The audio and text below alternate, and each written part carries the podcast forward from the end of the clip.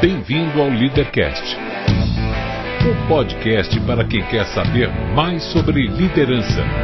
Apresentação: Luciano Pires. Bom dia, boa tarde, boa noite, bem-vindo, bem-vinda a mais um Leadercast, o podcast que trata de liderança e empreendedorismo com gente que faz acontecer. Hoje trazemos Ronaldo Lira, procurador do Ministério Público do Trabalho, uma conversa que mudará a forma como você vê o Ministério Público, mostrando como uma visão humanitária pode fazer com que a mão peluda do Estado impacte de forma positiva nas vidas de todos nós. É um programa fascinante. Este não é um programa de entrevistas, ele não tem perguntas programadas, não tem roteiro definido, é mais um bate-papo informal com gente que faz acontecer, que vai para lugares onde nem eu nem meu convidado imaginamos, e por isso eu não me limito a fazer perguntas, mas eu dou meus pitacos também. Você está entendendo, hein? Isso aqui não é uma entrevista, é um bate-papo. O Leadercast é lançado por temporadas. Os assinantes da Confraria Café Brasil e do Café Brasil Premium têm acesso imediato à temporada completa assim que ela é lançada. Os não assinantes receberão os programas gratuitamente um por semana. Para assinar, acesse cafebrasilpremium.com.br. O Leadercast mantém parceria com a WeWork, um ambiente fantástico com espaços de trabalho privados ou compartilhados que ajudam a criar um mundo onde você pode ter uma vida e não apenas um trabalho. A WeWork é um lugar onde você entra como um indivíduo eu, mas se torna parte de um grande nós. www.weworkbr.com Muito bem, mais um Leadercast. Esse aqui é outro daqueles que eu recebo meu convidado por indicação de uma ouvinte. No caso foi a Érica Negrão que manda um e-mail para mim falando: Luciano, tô com uma indicação de um cara interessante, legal, assim, assim, assado. Eu falei: pô, me dá o contato. Chamei e foi rápido, né? A gente não demorou muito, não. Foi só questão de acertar a agenda. Estamos aqui nesse começo de 2019, aqui aproveitando esse janeiro absurdamente quente, né? O bicho está sentado na minha frente aqui de paletó, me dá arrepio só de ver o paletó dele. Mas vamos lá. Três perguntas que são as únicas fundamentais, são as únicas que você não pode chutar no programa. O resto você faz o que quiser. Essas três não. Seu nome, sua idade e o que é que você faz. Tá. Sou Ronaldo Lira, eu tenho 48 anos, eu sou procurador do Ministério Público do Trabalho. Opa, Ministério Público do Trabalho. Você tem uma admiradora, a Érica Negrão, hein, cara? Que, olha, chama o homem aí que o homem sabe das coisas aí, né? Você nasceu onde? Eu sou paulistano, nasci em São Paulo, é? aqui em São Miguel Paulista. Oh, perto do Coringão lá? Isso, Itaquerão. Itaquerão. É. Na época não tinha, né? Quando você era moleque Não lá não tinha, tinha, né? não. Que, que pena, né? Ah, irmãos na família? Tenho, eu tenho mais dois irmãos e uma irmã. Uhum. O que, que seu pai e sua mãe faziam, fazem da vida? Então, meu, meu pai é falecido e meu pai é pernambucano. Meus pais são pernambucanos, né? Então, meu pai veio muito jovem para São Paulo, meu pai veio trabalhar na construção civil e ficou a vida inteira. A vida inteira ele foi trabalhador de construção civil. Sim. E Veio, veio como pedreiro, mestre de obras, É, ele- arquiteto, engenheiro, ele veio como o quê?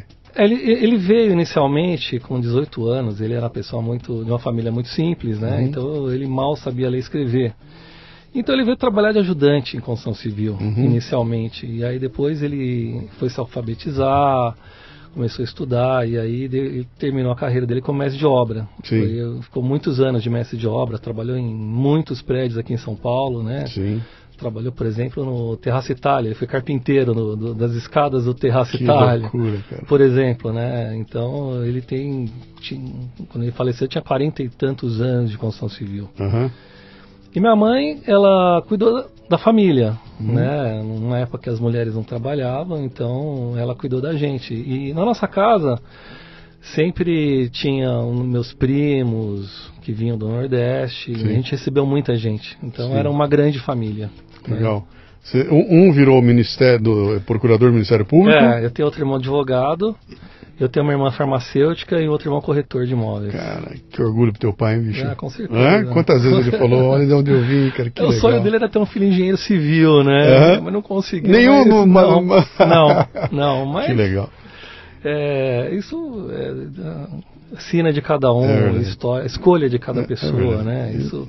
E não adianta querendo forçar o que Não, seu filho vai ser o que você é, não. porque a vida é dele, né? É, Como era teu apelido quando você era criança? A minha avó me chamava de Naldinho. Naldinho. então tá, Naldinho serve. Naldinho tá bom. É, O que, que o Naldinho queria ser quando crescesse, cara? Então, é, nos anos 70, aqui na capital, eh, nós tínhamos mu- muito menos informação do que uma criança tem hoje, né? Então, basicamente, eh, nós assistíamos televisão e, e ouvia rádio, né? Então, é, desde muito cedo eu me, eu me interessei por música, né? Eu acho que de- desde que eu ouvi o primeiro LP do Roberto Carlos, Uhum. eu fiquei muito é, é, encantado com a questão de música e depois eu vi o primeiro LP do Elvis Presley Vixe. e aí minha cabeça deu um nó, né? Uhum. Então eu, eu sempre fui muito focado em música desde criança, né? E logo cedo eu comecei, eu entrei para um colégio lá de São Miguel Paulista chamado Dom Pedro I. E lá um dia um amigo baterista falou assim, vamos montar uma banda? E eu falei, mas eu não toco nada. Ele falou, mas você vai aprender. e aí eu entrei numa escola de violão e daqui a pouquinho a gente já estava tocando Beatles. A gente teve uma banda de Beatles cover.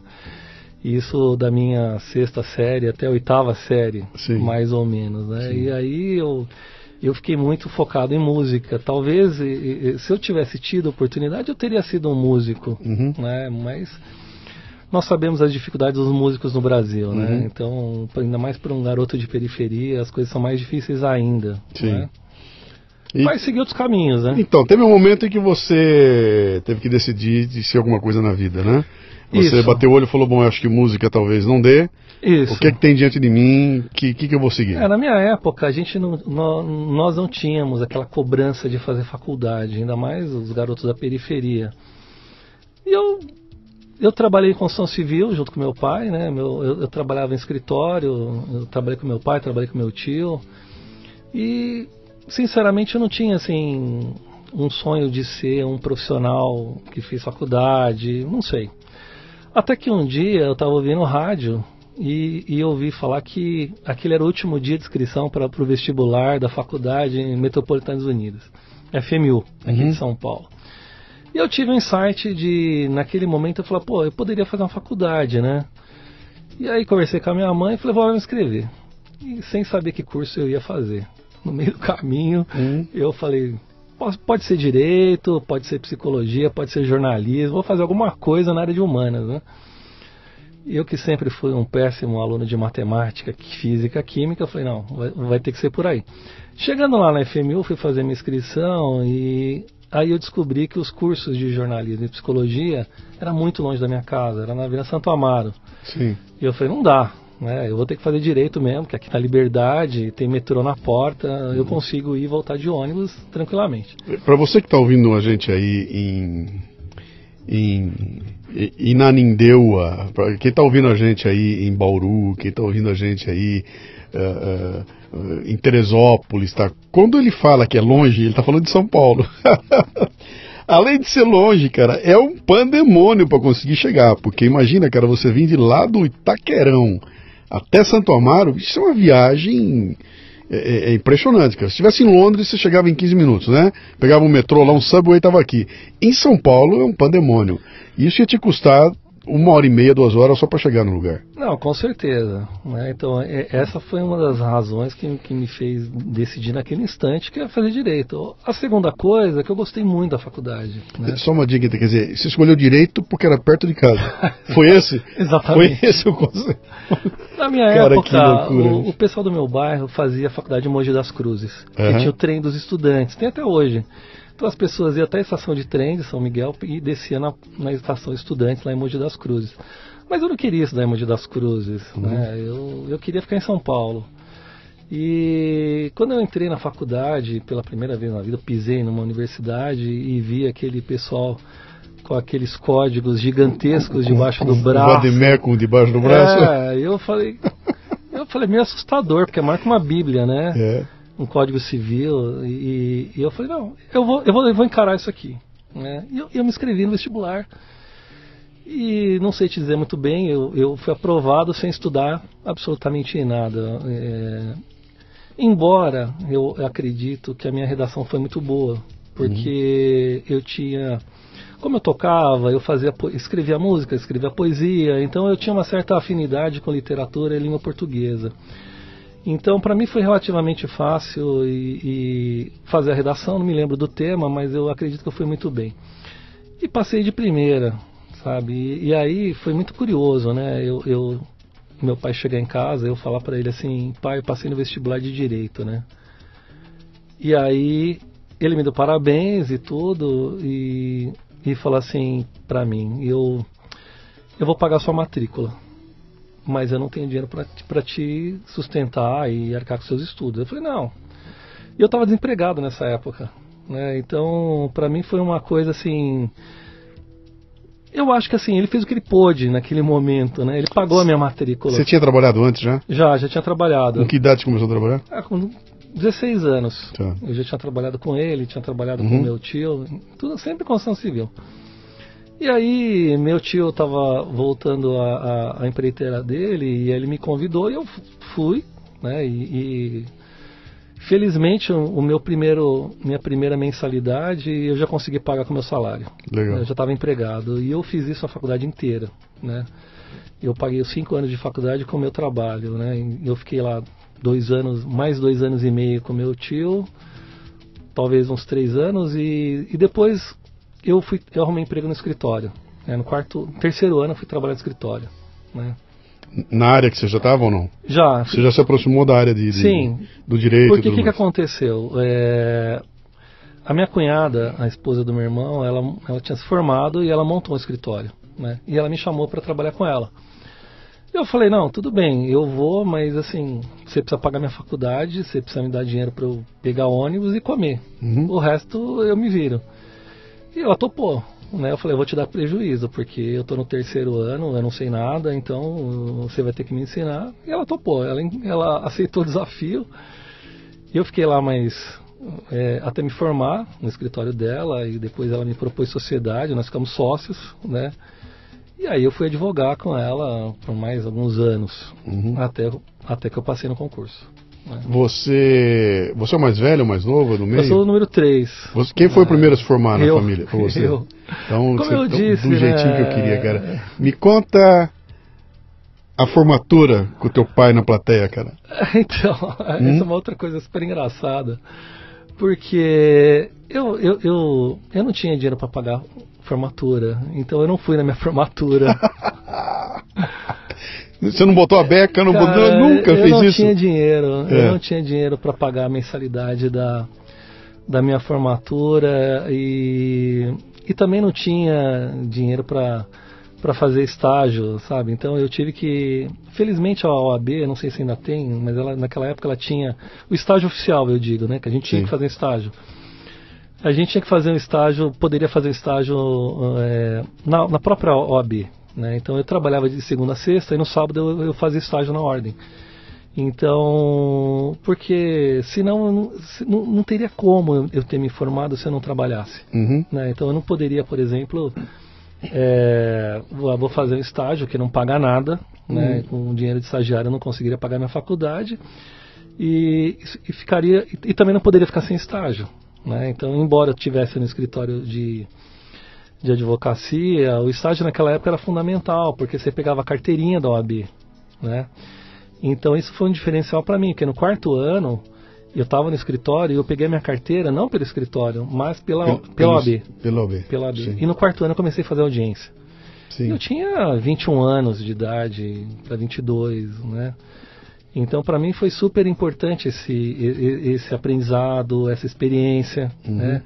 De ter efetivamente vivido a advocacia, né? Então eu conheci pessoas muito mais pobres que eu, uhum. né? Pessoas que ganhavam um, dois salários mínimos e sustentavam a mulher com cinco, três, quatro filhos, né? Uhum. Então para mim que já conhecia o lado o lado é, da periferia de São Paulo, né? Que é completamente diferente quando a gente fala de da capital, né? A gente fala capital de São Paulo, a gente imagina na Paulista jardins, imagina que é um. Mas nós temos assim é, é, uma desigualdade muito grande no Brasil inteiro. São Paulo não é diferente, né?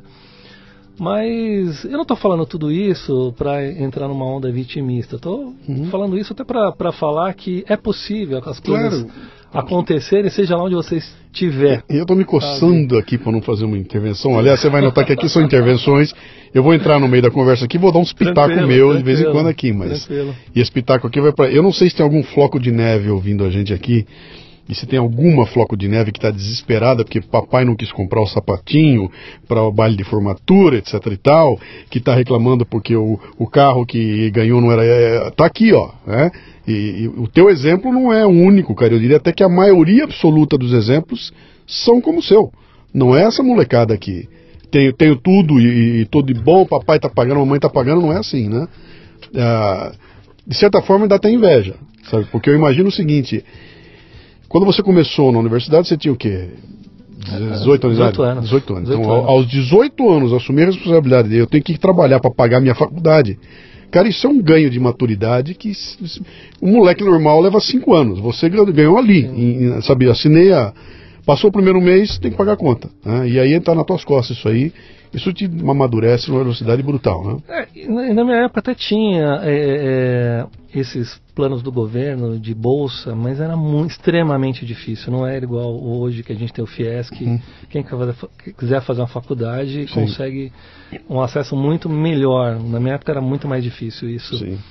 E estudar à noite foi um aprendizado, porque era difícil sair da faculdade às 10 e meia da noite e voltar para São Miguel. Uhum porque eu tinha que pegar metrô, tinha que pegar ônibus, depois tinha que fazer uma caminhada ainda. Então eu chegava em casa meia-noite, né? Quase todo dia, e para uhum. jantar ainda, né? Então foi difícil, mas eu falo para você que não foi assim um sacrifício que insuportável. Hoje eu vejo histórias de vida bem piores do que a minha, Sim. né? Então e, e, morar numa capital tem essas facilidades é, de a faculdade é longe, mas tem transporte público. É difícil porque na, na minha época a gente andava em ônibus igual lata de sardinha. Né? Era muito, muito ruim de, de pegar o ônibus sete horas da manhã.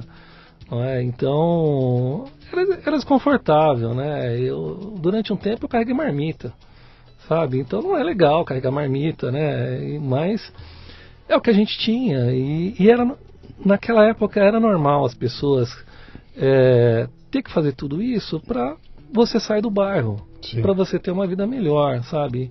Embora eu gostasse é, é, é, no meu colégio, sabe, que eu estudava no centro de São Miguel, mas eu não morava no centro de São Miguel. Eu morava numa vila, né, que era bem mais humilde, né? É, eu sempre falei, eu, eu, eu não vou ficar um, a minha vida inteira aqui, porque eu acho que tem coisas melhores para fazer no, no, mundo. Então isso me motivou muito, né? É, de ter alguma transformação na minha vida pessoal para eu conseguir mudar de lá. Né? Eu, mudei, eu mudei com 27 anos. Sabe? Eu, eu, eu, eu era advogado, andava de ônibus. Né? E não tem nenhum problema, andava de carro emprestado com meu irmão, da minha cunhada, eu me virava. Né? Uhum. Então, usava a roupa dos meus irmãos, meu primo, isso, como eu digo, é, é, disse, né? A gente era uma grande família. Depois meus avós vieram morar com a gente é, um, um bom tempo. Então, a casa era alegre, sabe? Sim, tinha muito movimento, sim, sim, tinha muito movimento. Eu, eu, imagino que você lembra, com toda a dificuldade, você lembra com muita saudade. Não, muito, tempo, né? muito, é. porque é, é, com tudo isso, né? Faltava dinheiro, faltava recurso. Meu pai ficou desempregado várias vezes, isso foi muito difícil para a gente. Mas a gente brigava, como todos os irmãos, irmãos brigam, a gente tinha, faltava as coisas, mas assim, é, nós éramos felizes. Uhum. Sabe? Com todas as dificuldades, nós éramos uma família simples, mas uma família feliz. Uhum. Sabe? Aquela de esperar o domingo para comer a macarronada, Sim, sabe? Então, então, sabe, de Sim. arrumar a casa para receber o tio, sabe? Então, tudo isso é, é, é, é, muito prazeroso, né? Uhum. Então, eu me lembro que a gente tinha a roupa de sair, a roupa de disso, daquilo, né? Uhum. Que hoje as pessoas nem sabem mais o que é isso, né? Então, com, com essa com, esse acesso ao consumo fácil Sim. que a gente tem hoje, as pessoas compram 20 camisas, 20 calças, Sim. faz um crediário e se vira. Na minha época não era assim. A gente tinha um tênis, um, duas calças, né? Sabe? E, e, eu me lembro, quando saiu o All Star, a gente era louco para comprar o All Star, mas eu nunca comprei um All Star para mim. Ah, que interessante, Sabe, cara. mas- É legal, isso aí não, isso te dá valores, isso dá tua base, eu acho que isso te coloca em, em condições, no papel que você desempenha hoje, cara, quando você tem que abraçar um caso qualquer, acho que você tem uma visão que quem não passou uma infância como a tua não consegue ter, tá? Sabe, uma coisa de empatia com, com, com as pessoas que acho que explica um pouco do, do- de como é que é hoje, né? Mas você tá lá na, na- na- na- advogando com a sua prima, né? Cunhada. com a sua cunhada, e decide que vou dar um passo além.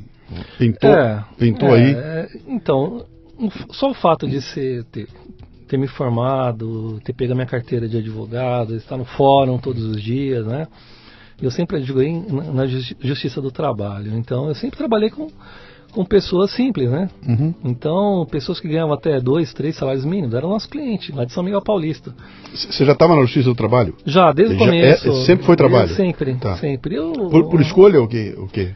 É, a minha cunhada fazia é, civil e trabalhista. E como eu já tinha trabalhado, quando, quando eu trabalhei com meu pai e com meu tio, eu fazia parte de RH. Uhum. Então eu ia no contador, eu que registrava os trabalhadores, eu que pagava, eu que via cartão de ponto. Tá. Eu aprendi muito jovem algum, algumas questões é, de RH, então para mim era fácil. Foi mais fácil ir, ir para a área trabalhista. E, e era uma demanda importante do escritório. Né? Então chegou um momento que eu basicamente assumi a parte trabalhista do escritório. Uhum. né? Eu, eu gostava também. É, eu nunca gostei da área criminal, na área civil sempre achei um tanto quanto burocrática, então acabei me achando ali. Né? Legal. Então achei, acabei me achando ali. E naquela época a gente não tinha o Fórum Rui Barbosa ali na Barra Funda, então eram, os fóruns eram separados ali na Avenida Ipiranga, na Rio Branco, então Santa Ifigênia, então rodava todos aqueles fóruns, aqueles prédios da Justiça do Trabalho de São Paulo, eu vivia todos os dias ali, né? E era um formigueiro de gente, né? Então eu foi um aprendizado muito grande, né? Mas o que que acontece, né? Em um determinado momento eu falei, eu gosto muito de advogar, mas eu acho que eu queria sentar naquela cadeira do juiz, né? Sabe? Então eu comecei a pensar em fazer concurso, Uhum. sabe? Foi aí que eu, eu comecei estudar, fiz uma pós-graduação, fui fazer. Naquela época eu já tinha cursinho preparatório, né? E aí voltei. Eu, na verdade, logo que eu me formei, eu, eu, eu já identifiquei assim, falei, eu preciso continuar estudando, né? Porque eu acho que tem muita coisa. Eu saí da faculdade, acho que, como todo aluno, né? Você sai com muita deficiência. De, não Total. é? Então eu saí da faculdade, eu já emendei um- um- uma pós-graduação, já emendei um cursinho, e aí eu fui estudar muito mais, e já como advogado. Né? E aí comecei a pensar em fazer concurso. E aí começou uma saga, porque naquela época já era tão difícil quanto hoje um concurso de magistratura e de Ministério Público, né? Uhum. Então, inicialmente eu comecei a prestar magistratura do trabalho, né? E fiz alguns anos, fiz um ano, dois anos, três anos, até que me deram uma luz de falar assim, mas se você gosta da área trabalhista, por que, que você não vai para o Ministério Público, né? Da, da trabalhista. E eu não conhecia o que, que era o Ministério Público do Trabalho. Naquela época falava-se muito pouco e eu falava, não, mas eu, eu nem sei o que, que esses caras fazem. Eu conheço o juiz aí que julga, que atende as pessoas, que distribui justiça. Até que eu conheci uma pessoa que falou, não, você está enganado, tem uma, uma função, é uma instituição nova, uma instituição que está aí fazendo uma série de coisas importantes, como trabalho escravo, trabalho infantil, uma coisa que você não vai no fórum, mas que eles já estão fazendo, né? E aí eu comecei a pesquisar naquela época. A internet estava embrionária, né, nos Sim. anos 90, então tinha muito pouca informação. Mas aí eu resolvi fazer esse concurso, né? E eu não sei se estava na minha, no, meu, no meu destino, mas eu prestei uma vez só e passei nesse concurso. Eita vida. É. Pois é. Dá uma, uma pausa antes de você dar continuação aqui. A maioria de quem estava ouvindo a gente aqui não tem a menor ideia do que é Ministério do, do- Ministério Público. Público. Aliás, tá para- virou protagonista, né? Nos Sim, últimos sim, sim, cinco, sim, seis anos está na boca do povo. O Ministério Sim. Público é o, é- é o que há, né?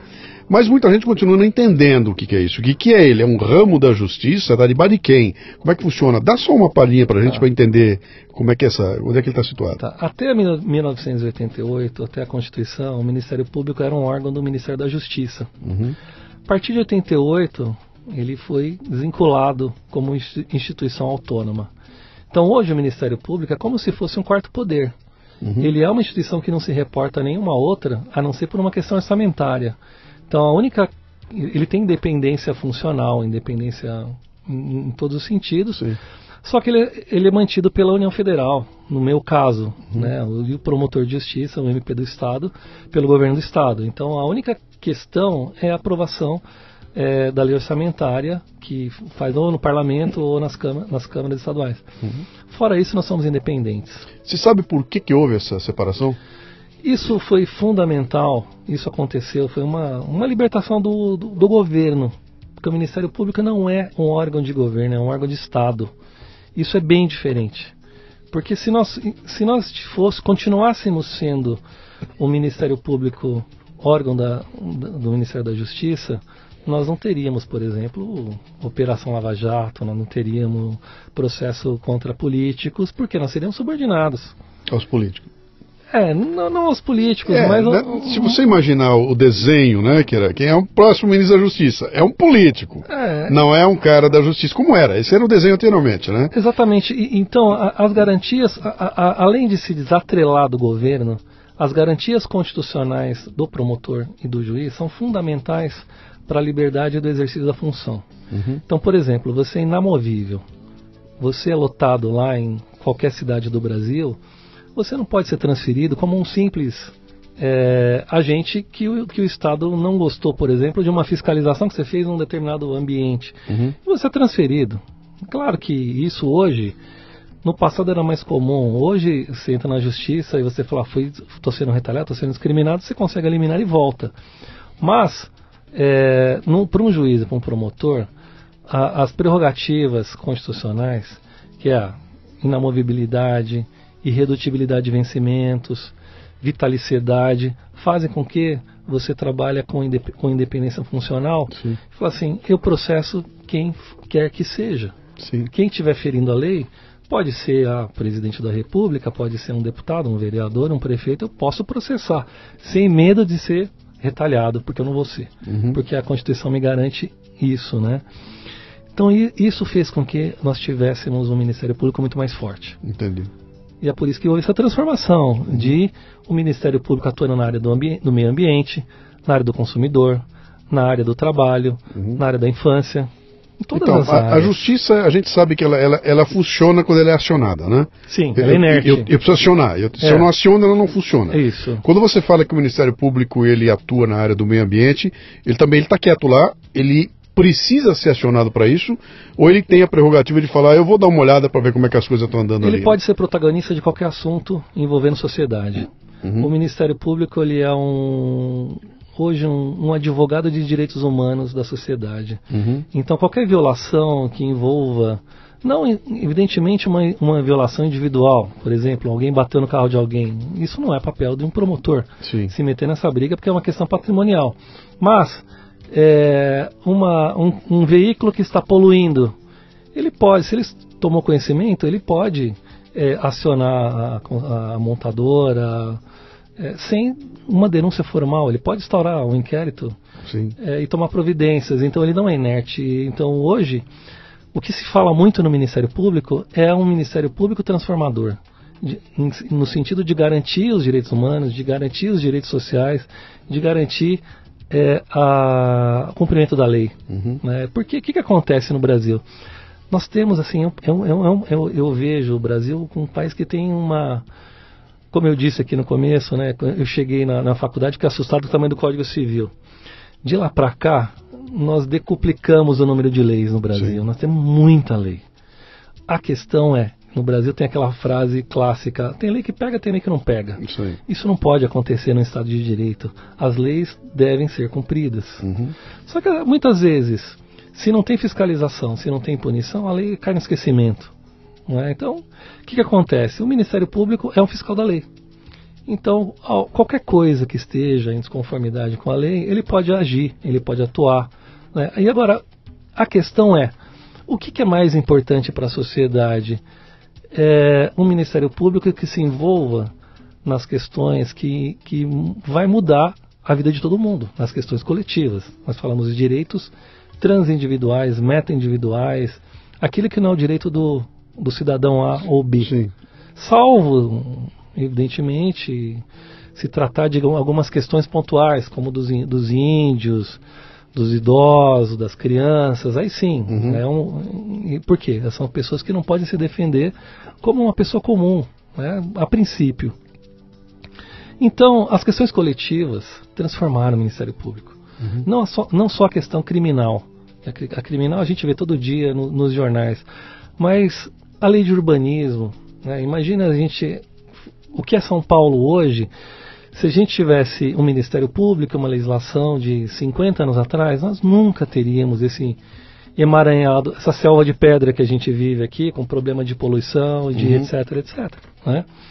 E a gente teria um, um, outro meio ambiente, um outro urbanismo, um outro zoneamento. Né? Por exemplo, hoje o Ministério Público defende patrimônio cultural, patrimônio uhum. histórico. Você né? sabe que você está falando aí, me ocorreu uma, uma história que um, um, um, baita amigo meu que morou nos Estados Unidos há um bom tempo, ele morava lá perto de Detroit, uma cidade próxima de Detroit, e ele contou para mim uma história lá que eu, quando eu ouvi, falei que era isso inacreditável. Tinha ali uma, uma era uma montadora que ficava numa região ali, na entrada de uma das cidades que tinha ali, não me lembro o nome da cidade, Ann Arbor, acho que era, uma coisa assim. E essa montadora, na crise toda, ela quebrou, ela fechou e ficou aquele prédio gigantesco da montadora, né?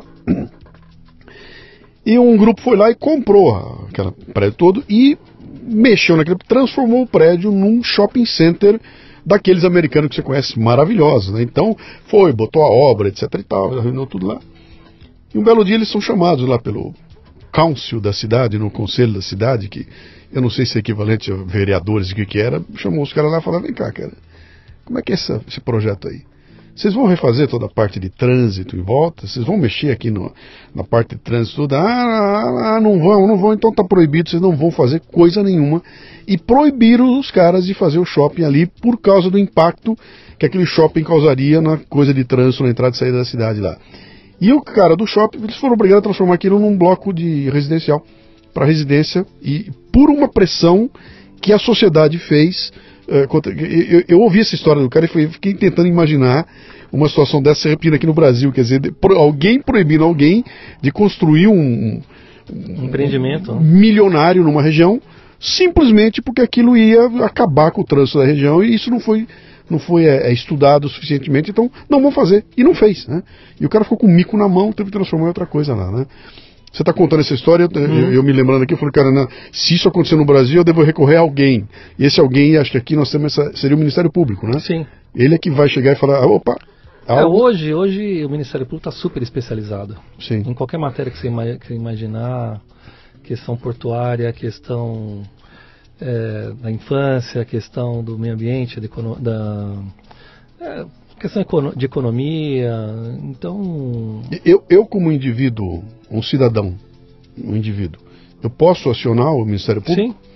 Hoje, no, através dos sites do Ministério Público Estadual, do Federal e do Trabalho, você uhum. pode é, conversar com, com a instituição, pode fazer denúncia, pode. Sim. Tem uma série de questões né, que é até bom, é até, é até falo para as pessoas conhecerem os sites dos Ministérios Públicos para entender o que a gente faz. Sim. Né? Porque as pessoas ainda não conhecem.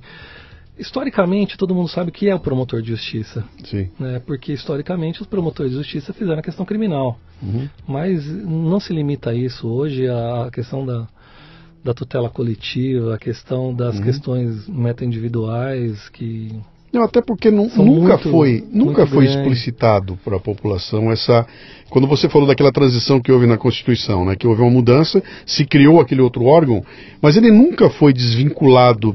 Para mim que estou olhando de fora, que não conheço nada do assunto, uhum. eu olho aquilo, vejo uma Raquel Dodge sentada em vários lugares lá, falo, cara, o que, que apita essa mulher? Quem que é o chefe dela, né? Por que, que, ela está é. se metendo aí? Por que, que ela está lá? Por que, que ela está aqui? O que, ela faz, né? Será que ela pode contrapor esse juiz que está aí? Ela... E, e, a gente não consegue entender muito bem onde é que se encaixa essa coisa. E com o lance todo da Lava Jato, é que surgiu aquela, aquela, aquela ideia para o brasileiro comum de que, cara, tem um povo aí que é porreta, né?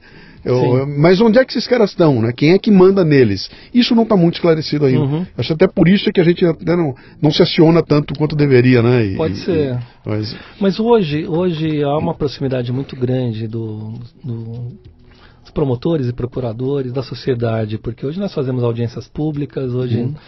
nós fazemos campanhas, nós interferimos em várias questões, uhum. né? E eu digo isso, né, é que talvez tudo isso esteja acontecendo por um momento histórico no Brasil. Sim.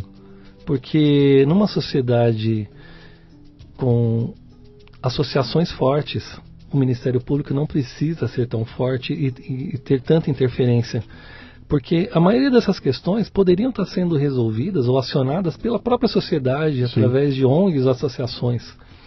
Mas ainda nós não temos isso muito é, estabelecido e muito fortalecido, muito respeitado. Uhum.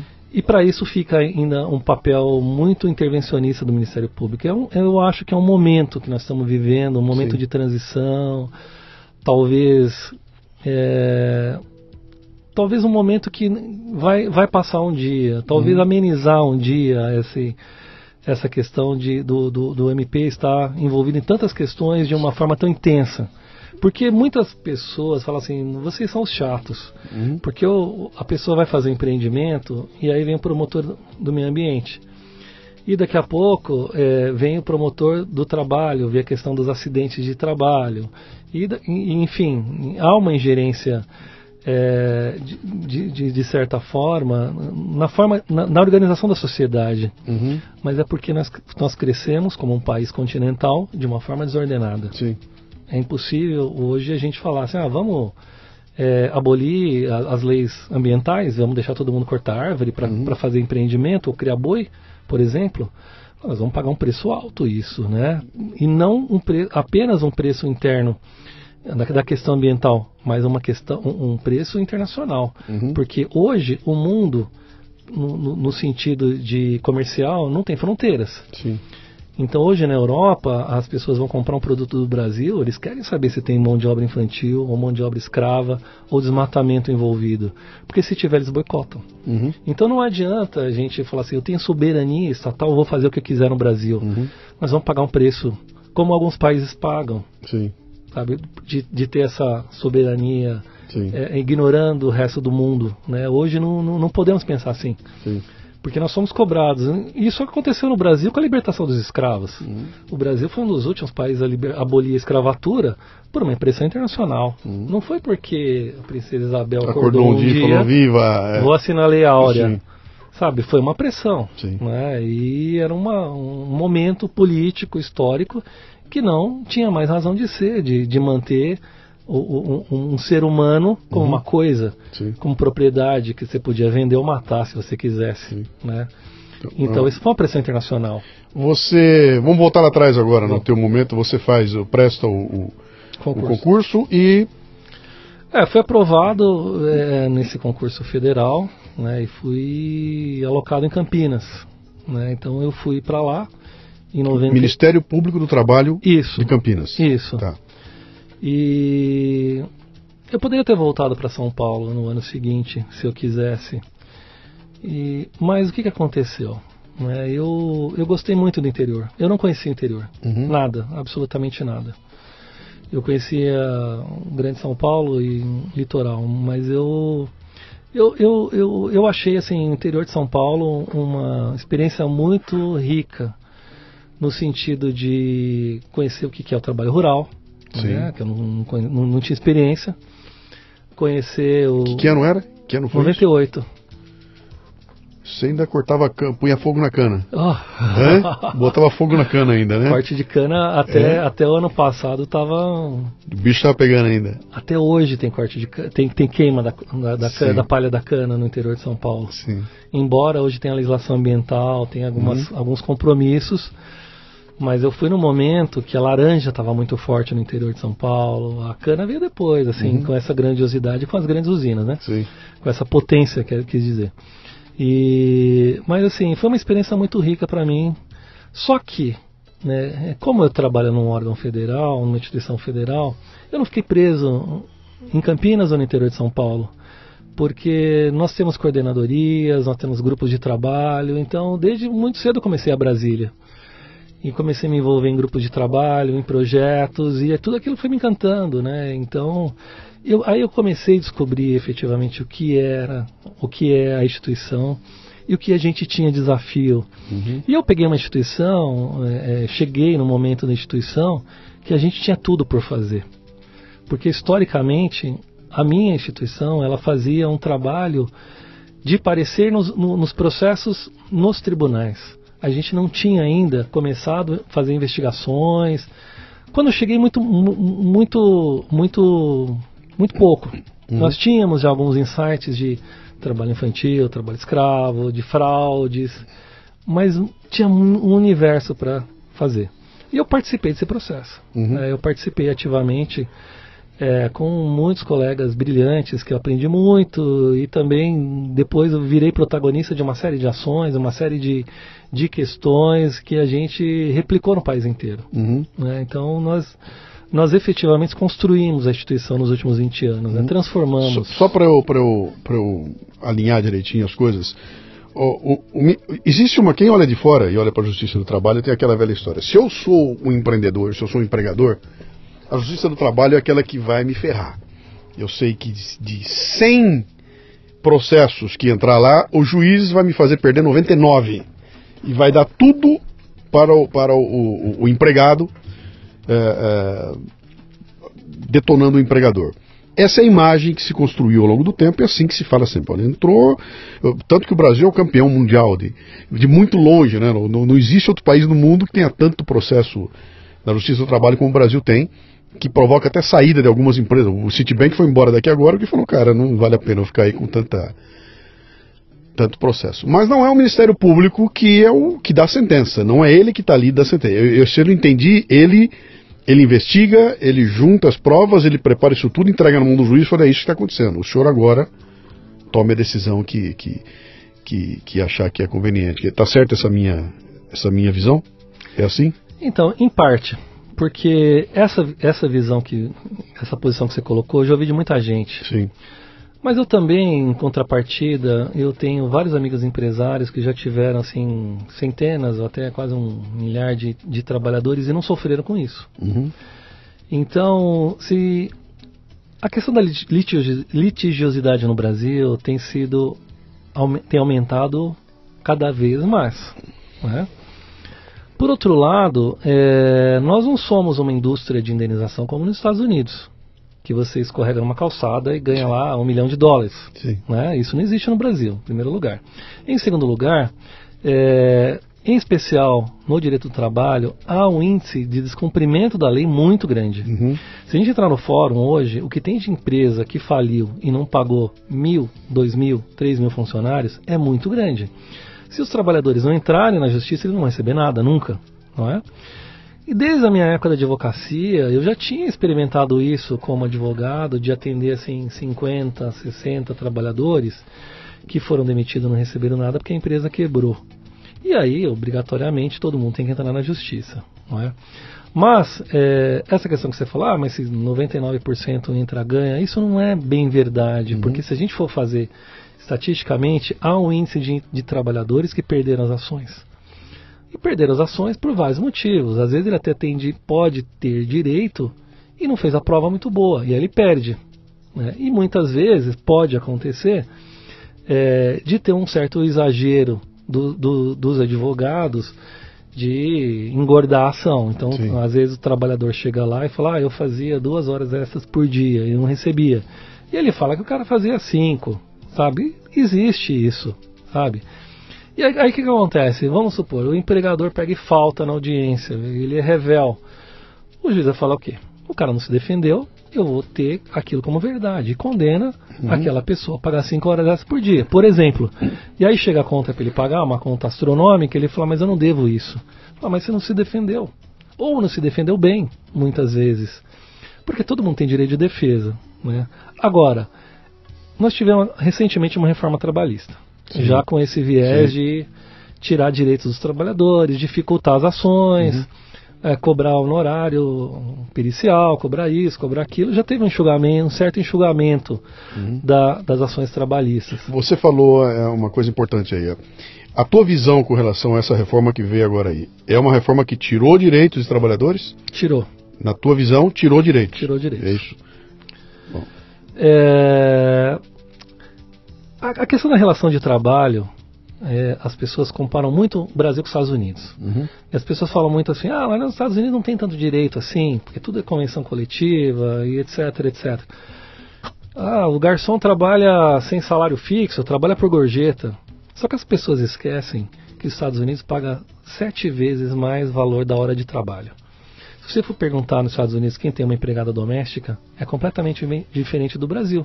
Porque uma empregada doméstica lá tem um, um valor Sim. econômico muito maior. E é por isso que ela compra casa, e é por isso que ela compra carro. Ou seja, se a gente tivesse num, num, num país que os trabalhadores ganhassem algo para ter bens de consumo, nós não precisaríamos ter uma legislação absurdamente grande com um penduricalhos que não acabam mais no lerite, para no final do mês ele receber mil e poucos reais. Vou te dar um exemplo. Se a gente for, vamos para o corte de cana. Os uhum. trabalhadores ganham por produção. E é óbvio, se ele não atingir a produção, ele tem que ganhar um salário mínimo. Né? Porque ninguém pode oficialmente ganhar menos que isso. Mas se você pegar um trabalhador que corta 15, 20 toneladas de cana por dia, quanto que ele vai ganhar de salário no final do mês? Menos de 2 mil reais. Sim. De 1.500, 1.600, 1.000... Para cortar, agora, para o cara cortar 20 toneladas de cana por dia, isso é um suicídio é, antecipado porque ele vai destruir o corpo dele. Uhum. Então, o que eu vejo hoje, algumas atividades que os trabalhadores são. Ah, se você liberar, se você chegar em qualquer trabalhador, falar assim, você quer fazer 5 horas essas por dia e trabalhar domingo a domingo? Ele, olha, ele pensa na mulher, pensa nos filhos e fala, eu topo. Só que isso tem um preço muito alto, que é, na, é a saúde dele. E aí ele fica doente e depois ele vai processar o empregador. Uhum. E aí o empregador vai falar, ah, mas eu. horas bolas, né? Eu, eu deixei ele ganhar um pouco mais. Só que é por isso que a legislação trabalhista é intervencionista. Porque se você chegar no hospital e o médico falar para você assim, eu vou operar tua filha agora, de emergência, mas eu estou no ar há 40 horas, você não vai deixar. Sabe? Então, essa ingerência do Estado é importante para que os trabalhadores não adoeçam e para que os trabalhadores não se acidentem ou então façam mau serviço. Porque no final das contas, quem vai pagar isso somos nós. Porque ele vai ficar doente e vai para a Previdência. Um caminhoneiro tomando rebite pois é. e dirigindo não, por eu, 72 horas. Imagine um, um, caminhoneiro, um carreteiro que pega um, um, esses bitrem aí, ou, ou, ou de sei lá, 30, 40 metros de comprimento, pega uma estrada, e aí você dá meta para ele, fala quanto mais rápido você entregar, mais você vai ganhar e mais etc. Ele vai que nem louco. Né? Ele, ele vai tomando água, vai tomando a rebite. E hoje o caminhoneiro ele não, não só usa a rebite, ele usa cocaína. E ele vai até a hora que ele apaga e passa por cima de uma família na rodovia. Né? Ele destrói a vida dele e destrói a vida de uma família. E aí, qual é o tamanho desse prejuízo para a sociedade? Sabe? Então, nesse caso, é importante o Estado intervir. Uhum. Não é não é importante a gente falar assim, ah, vamos fazer criar um Estado, um modelo liberal de relação de trabalho, porque um vai engolir o outro. Porque se você falar para o caminhoneiro roda 70 horas, ele é capaz de topar pelo dinheiro. Só que isso não vai, vai ter um custo alto para a sociedade, para a saúde dele, para a nossa segurança. Isso não vale a pena. Então é por isso que as relações de trabalho são muito conflitantes, porque muitas vezes eu entrei com a equação que o trabalhador achou ruim e que o, e que o empregador achou ruim. Mas eu estou fazendo isso por nós, pelos cofres uhum. da saúde, do Ministério da Saúde, do Ministério da Previdência, e, e para manter uma sociedade organizada, porque além da questão econômica, a perda de um pai de família precocemente, imagina se eu tivesse perdido meu pai com 30 anos de idade. Sim. O que seria da nossa família? Quem quer sustentar? A gente ia receber lá um salário mínimo do, do INSS, a gente ia passar fome, uhum. não é? Morando numa capital com vários filhos e, e agregados, imagina. Então, é, hoje nós, nós fazemos esse tipo de intervenção porque é uma coisa necessária. Né? Hoje nós temos um índice relativamente alto de, de trabalhadores submetidos a condições análogas de escravo, um número absurdo de crianças trabalhando precocemente. Uhum. Então nós temos no, no, mundo do trabalho uma série de questões que precisam, precisam melhorar para que nós tenhamos uma, um cidadão de verdade. Porque se tirar uma criança da escola para pôr no trabalho precocemente, isso é um prejuízo incalculável, uhum. sabe? Então, assim, essas questões que eu aprendi. Então, é, é, eu, eu acho que nós temos tem, tem, tem, um, tem um ponto de equilíbrio aí que eu, eu não consegui entender muito bem onde é que ele fica aí. Uh, nessa cadeira que você está sentado aí, já sentaram umas 140 pessoas conversando, batendo um papo como esse que eu estou batendo com você. E a maioria absoluta delas começou a trabalhar com 10, 15, 16, 14, 13 anos de idade. E, e para todas eu pergunto, e aí, se arrepende? De jeito nenhum, cara. Foi a melhor coisa que fiz na minha vida. Foi ter começado a trabalhar, ajudando meu pai com 12 anos de idade, babá, babá. Uma coisa que foi proibida. Dizer, hoje, se eu botar um moleque de 12 anos para trabalhar, eu vou arrumar uma confusão sem tamanho, né? E eles trazem aquilo como que grande lição foi para mim ter trabalhado. Então, por um lado, Existe o excesso de famílias que exploram as crianças e fazem isso, tiram da escola para botar para trabalhar, para fazer renda, e de outro lado tem aquele lance de eu não posso mais uh, compartilhar a responsabilidade com meu filho de 12 anos, que para me ajudar aqui eu não estou explorando, pelo contrário, eu estou botando ele junto comigo, ele continua estudando, está nada normal. E eu te falo isso porque eh, eu vi acontecer em alguns momentos, eu trabalhei durante muito tempo na indústria automobilística, e a gente tinha programas lá que usavam os garotos, que vinha molecada para fazer aqueles programas de, de, de guarda-mirim, de training, uhum. alguma coisa assim. E um belo disso foi tudo proibido, não pode mais, a molecada não podia mais. Né? Olha, se criou tanta barreira que, que ficou economicamente inviável fazer. E a gente perdeu um projeto que nós tínhamos maravilhoso, que tinha uma molecada que amava aquilo lá, né? E se perdeu aquilo tudo. E ficou para mim uma sensação de desequilíbrio nessa história, sabe? Então, em nome de proteger os que estão sendo explorados, a gente perde a oportunidade de deixar que uma outra parcela gigantesca tome contato com, essa, com esse senso de responsabilidade com uma idade muito, muito pequena lá. Né? Uh, vocês pensam nisso? Isso passa pela cabeça? Vocês imaginam que, que sabe que é possível pesar essas coisas? Como é Sim, é que... o, o, o, ideal é que o jovem não trabalhe. Uhum. O ideal é que o jovem tenha atividades educacionais, culturais, artísticas, esportivas, para que ele tenha uma formação melhor possível para ser inserido no mercado de trabalho. Isso é o melhor dos mundos. Para isso, eu acredito que a escola em período integral seria resolveria o problema. Uhum. Mas, como nós estamos um tanto quanto distante desse melhor dos mundos, hoje nós temos caminhos alternativos. Porque se você for ver, o filho do rico não trabalha o filho da classe média não trabalha. Quem trabalha é o filho do pobre. Uhum. Por uma questão de sobrevivência, muitas vezes, e até aquele velho jargão. Os pais falam, é melhor meu filho estar tá trabalhando do que ele virar bandido. Né? É um jargão que a gente ouve constantemente. Mas o que, que acontece? As experiências do trabalho precoce são tanto quanto perigosas, porque uma, uma coisa é você pegar uma pessoa que fez sucesso e começou a trabalhar precocemente. Mas se nós voltássemos o Brasil 30, 40 anos atrás, era um outro país. Uhum.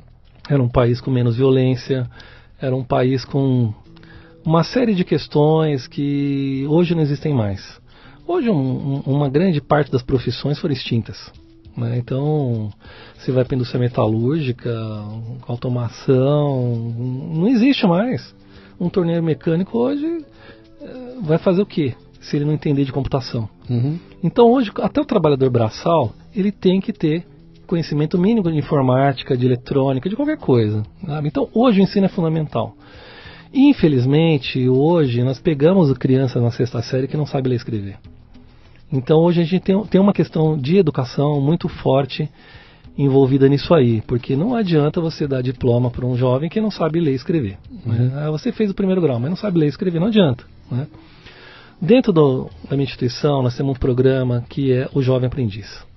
O Jovem Aprendiz, ele, ele é inserido no, no, no, num processo com metodologia e com aulas práticas. Isso pode acontecer a partir dos 14 anos de idade. Então, e nós temos assim experiências magníficas do que é o jovem aprendiz. São crianças pobres, né, que são alocadas numa instituição que muitas vezes entra com 12 anos nessa instituição para fazer a pré-aprendizagem. O que, que, é isso? Ah, você vai aprender de tudo que você possa imaginar numa instituição que faz pré-aprendizagem. Você vai é, é, aprender a conversar, se expor numa, numa entrevista, vai aprender o que é mundo, o que é um reforço escolar, muitas vezes, atividades artísticas, ou seja, tem um, um, uma série de questões que vai te melhorar como ser humano. Você falou que isso está dentro do Ministério do, do, dentro do Ministério Público? É um dos nossos programas. E é um programa. E essa instituição, ela está ligada a vocês de alguma forma? Então, a, a, o, o programa do Jovem Aprendiz está na lei. Né? Okay, então está tá previsto sim, na CLT e, e, nós apenas implementamos sim. junto com a fiscalização do trabalho, que é o Ministério, o extinto Ministério do Trabalho, né? É. E, e, esse é um programa que nós é, todos os anos nós fazemos audiências públicas, nós notificamos empresas, falamos assim, você precisa contratar o jovem aprendiz. Uhum. Então hoje as empresas têm que contratar uma cota de 5 a 15% de aprendizes. Cara, eu, eu tô tão por fora, eu não tinha a menor ideia que, isso, que esse programa estava dentro do Ministério. É, nós executamos. Sim. Nós executamos, né? Sim. Então, por exemplo, o Sistema S hoje é, é, é um dos grandes fomentadores, executores do, do programa do jovem, da aprendizagem. Uhum. Né? Então, ela, ela faz uma série de cursos e inserções em empresas.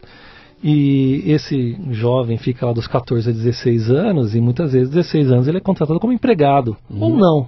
Se ele não for contratado, ele vai sair com certificado de que ele fez um curso A ou B. Né? Isso aí é um paliativo. Como eu disse, ainda acho que a escola em período integral, uma escola de qualidade, com atividades culturais, artísticas, seria muito melhor do que ser inserido precocemente no mercado de trabalho. Por isso que eu digo, o jovem aprendiz é um paliativo. Então, na sociedade que nós vivemos hoje, é importante Sabe? E nós temos cobrado. Então, por exemplo, hoje no Brasil nós temos 400 mil jovens aprendizes. Sim. Pelo CAGED, que é o sistema lá do, geral do, do, Ministério do Trabalho, nós tem, teríamos, temos um potencial de contratar um milhão de jovens aprendizes. Então a nossa, a nossa grande pergunta é, mas se nós temos um déficit de 600 mil é, jovens para ser contratados, por que, que nós exploramos 3 milhões de crianças e adolescentes no trabalho informal? Sabe? Então a gente poderia converter isso. Uhum. Assim, se você que explora a mão de obra infantil, contrata ele formalmente, através do sistema S, através de uma entidade formadora. Hoje, as guardas mirins se transformaram em programas de é, aprendizagem. Tem várias no país. Algumas foram extintas, muitas foram extintas. Sim. Outras se adaptaram à lei e fazem programa da, da aprendizagem.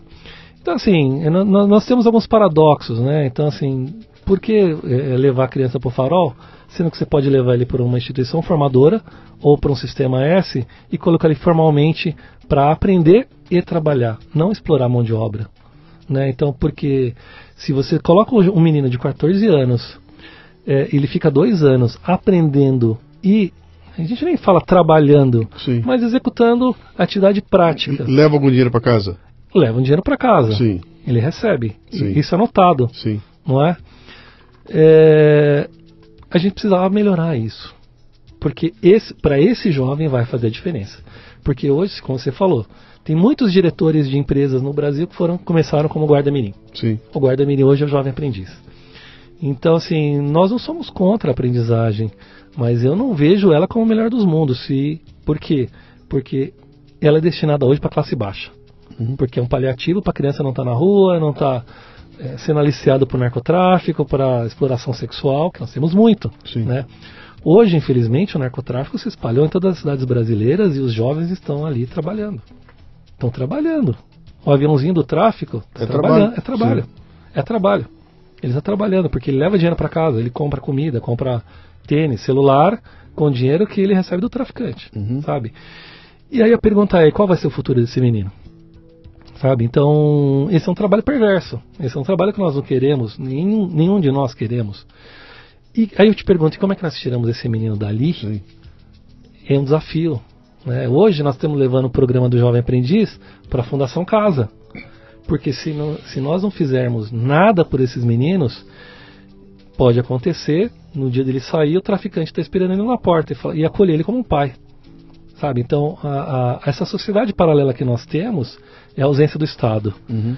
O, muitas vezes, essa pessoa que está lá numa comunidade, ele acolhe as pessoas, ele dá comida, dá proteção. Sim. É um Estado paralelo. Sim. Sabe? A ausência do Estado que promove tudo isso. Então, assim, como é que a gente vai organizar a sociedade sabendo que tem um Frankenstein dentro de convivendo conosco, né? Então, assim, se a gente efetivamente quer olhar para o Brasil como um país próprio, com cidadãos, cidadãos eu digo assim, pessoas esclarecidas, que têm profissão, não trabalham, né? Porque trabalho qualquer um executa. Tem que ter profissão, tem que ter emprego, porque isso gera prosperidade, isso gera crescimento, né? E olhe, olhe para os países que transformaram o mundo como com educação, como a Coreia do Sul, por exemplo, os países nórdicos, uhum. que, que eram pobres alguns anos atrás. Que tem uma visão de longo prazo, que não muda a cada troca de presidente, que é, sabe, tem, tem uma outra, tem um, tem, um, tem, um, tem um mindset que é totalmente diferente do nosso aqui, e que é uma coisa que é, chega a ser até cultural, né? Na dica que eu recebi para chamar você aqui, havia lá, a única coisa que eu li lá dentro, fala com ele porque ele é protagonista de um dos maiores processos de, de Trabalhista do trabalhistas país. do país e ele é que conduziu esse processo. Você pode falar disso? Claro. É, na verdade, é, eu fui um dos colegas, um dos procuradores que participou desse processo, né? Então, nós tivemos uma contaminação ambiental lá em, lá, lá em Paulínia, né? E aí, um, um, os colegas que me antecederam promover, processaram a empresa, tocaram esse processo. Foi, foi aquele derramamento? Foi. Não foi um derramamento, foi? foi? uma contaminação de, de, de. solo, não era? Uma coisa de solo? Solo, de, de... Teve, teve contaminação da, do lençol freático, Sim. das chácaras dos trabalhadores. Que era uma empresa antiga que depois foi comprada, teve uma coisa assim, que tinha é. um passivo gigantesco de, de contaminação. Era, é, eu me lembro vagamente. É, a, própria empresa, a própria empresa fez autodenúncia, né? Quando ela foi vendida, elas fizeram, elas comunicaram que tá. eles tinham contaminado o meio ambiente. Sim. Né? E por consequência os trabalhadores também. Então tem uma colega Clarissa que entrou com essa ação, né? Isso tramitou em Paulínia, depois foi para o Tribunal de Campinas, depois foi, foi para Brasília. Né? Foi um processo um, um, tanto quanto complexo, um tanto quanto desgastante. Foi uma, um embate jurídico de grande porte. Né? Então durou oito anos esse processo. Até então não tinha entrado nesse processo, entrei depois. E vários colegas participaram, e vários escritórios de advocacia, então envolveu muito dinheiro, mas assim, a gente tinha uma condenação de um bilhão de reais. Né? Um bilhão de um reais. Um bilhão de reais. Foi, isso, isso é foi a maior condenação da justiça é, trabalhista é uma, é uma, na história. É, uma quantia petrolônica hoje em dia. É, a, gente, a gente mede por, por petrolônicos, né? É petrolônica. um bilhão é grana. Cara. De reais, é. né? Mas isso aconteceu, aí eu falo para você, a Justiça do Trabalho foi extremamente corajosa e justa nesse caso porque nós estamos falando de uma contaminação que, segundo os sindicatos e a Associação dos Trabalhadores, é, ceifaram a vida de 60 pessoas. 60 trabalhadores se contaminaram e morreram em decorrência disso. Sim. E uma série de outros trabalhadores adoeceram. E nós não sabemos o que vai acontecer no futuro com aqueles que hoje aparecem contaminados Alguns, alguns não, mas ainda vão aparecer. Sim. Né? Porque a contaminação ambiental, às vezes ela aparece 20 anos depois. Né? E era uma multinacional, então foi, foi, foi uma condenação, talvez não estilo Estados Unidos, porque talvez esse caso lá nos Estados Unidos seria muito maior. Sim. Não é? Mas foi uma condenação importante para nós, foi uma condenação justa, num processo desafiador. Mas o que, que aconteceu? É, antes do julgamento em Brasília, foi feito um acordo um acordo em que a empresa se comprometeu a indenizar os trabalhadores, uhum. é, a pagar planos de saúde para os trabalhadores e para seus familiares, porque há notícia de, de, de filhos que, que, tiveram problema por causa da contaminação do pai, porque isso faz alteração do DNA, né, muitas vezes, e, enfim. Então ela assumiu esses compromissos de indenizar os trabalhadores, de pagar planos de saúde e, como houve um prejuízo para os cofres públicos, porque a saúde pública tratou muita gente, a Previdência paga pensão para muita gente, ou veio o compromisso de pagar é, para o Ministério Público, executar é 200 milhões de reais. Uhum. Então nós recebemos 200 milhões de reais e aí é que eu entro nesse processo que foi a parte da destinação dessa verba.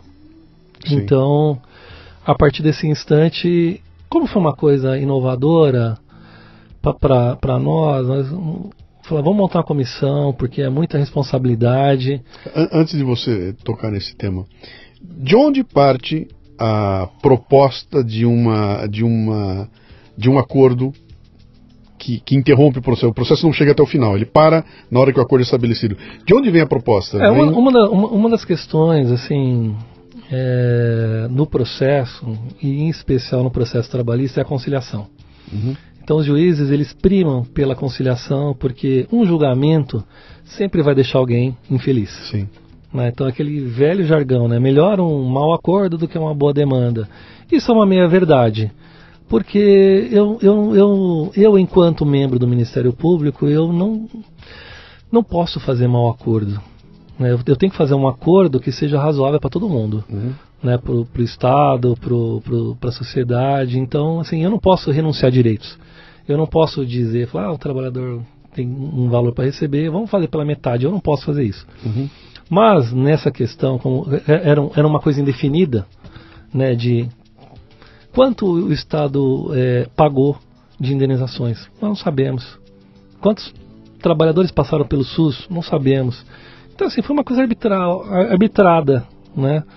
Então a empresa teve interesse, o ministro na época colocou em audiência, falou, vamos conciliar, vamos resolver isso. E depois de muita conversa, chegaram a, a essa a essa proposição dessa conciliação, que não, a meu ver foi foi foi assim resolutiva, sabe? Não vai ter nem para um lado nem para o outro. Ninguém ganhou, perdeu, né? Não resolveu um problema.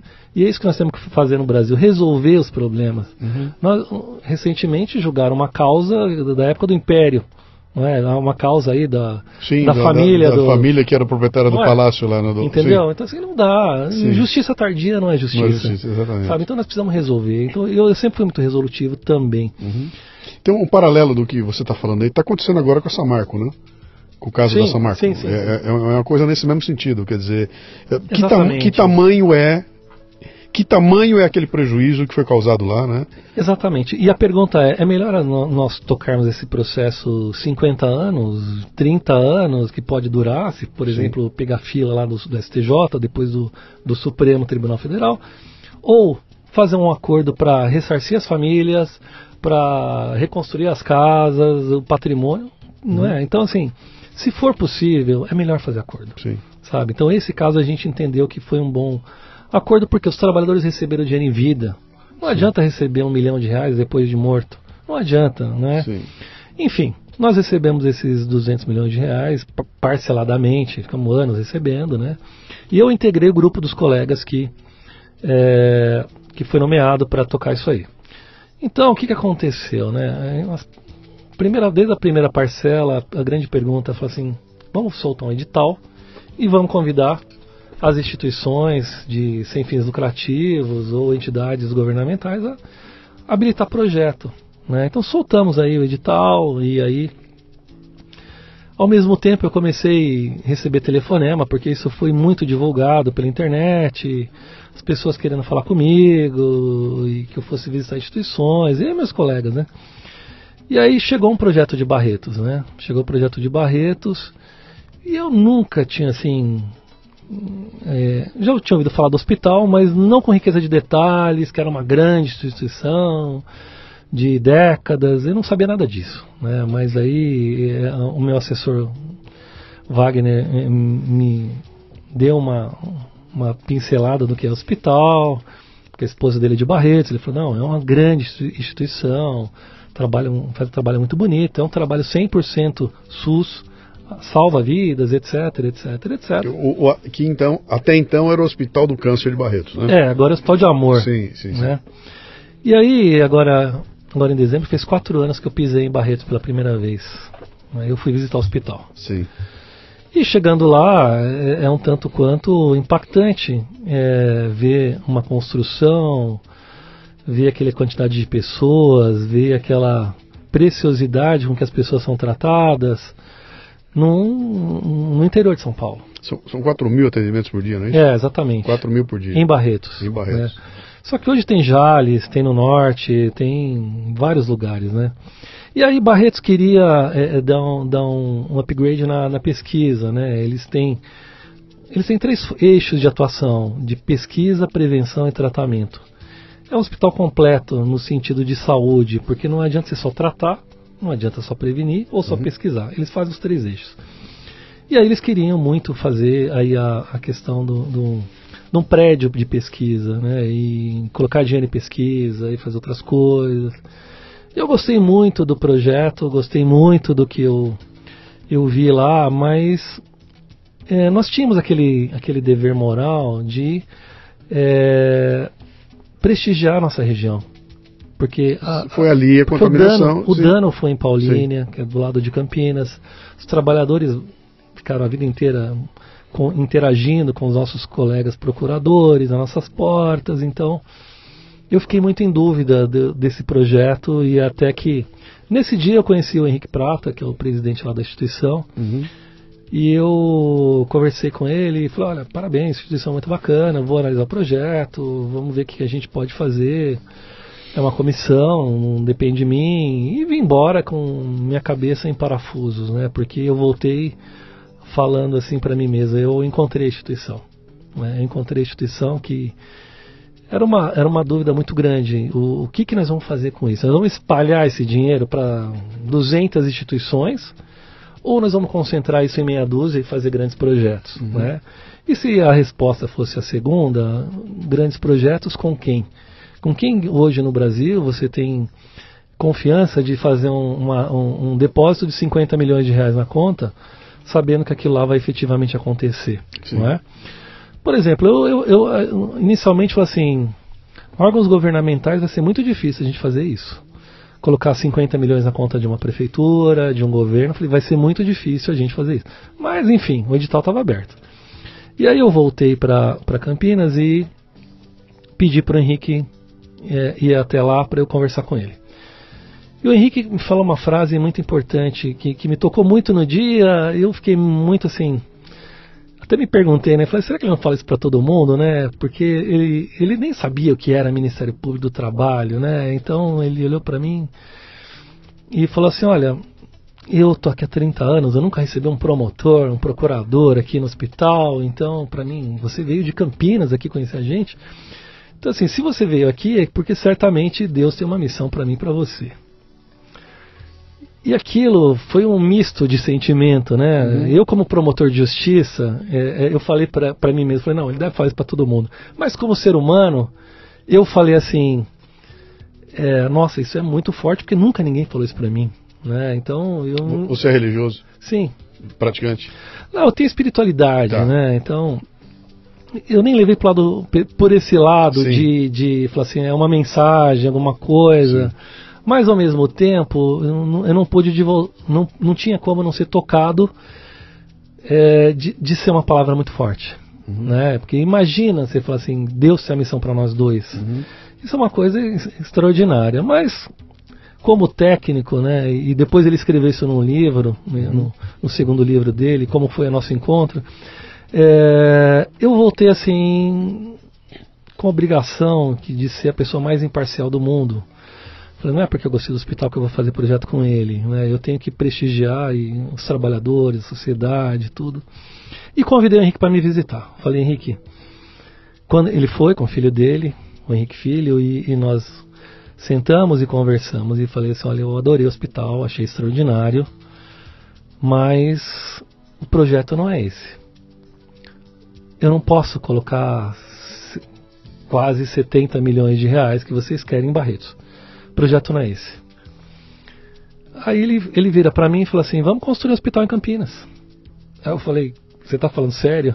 Ele falou, vamos construir um hospital de câncer em Campinas. Eu falei, se for verdade isso, você pode me mandar o projeto que eu vou trabalhar com os meus colegas e vou defender, porque se a gente colocar uma semente de Barretos em Campinas vai ser maravilhoso.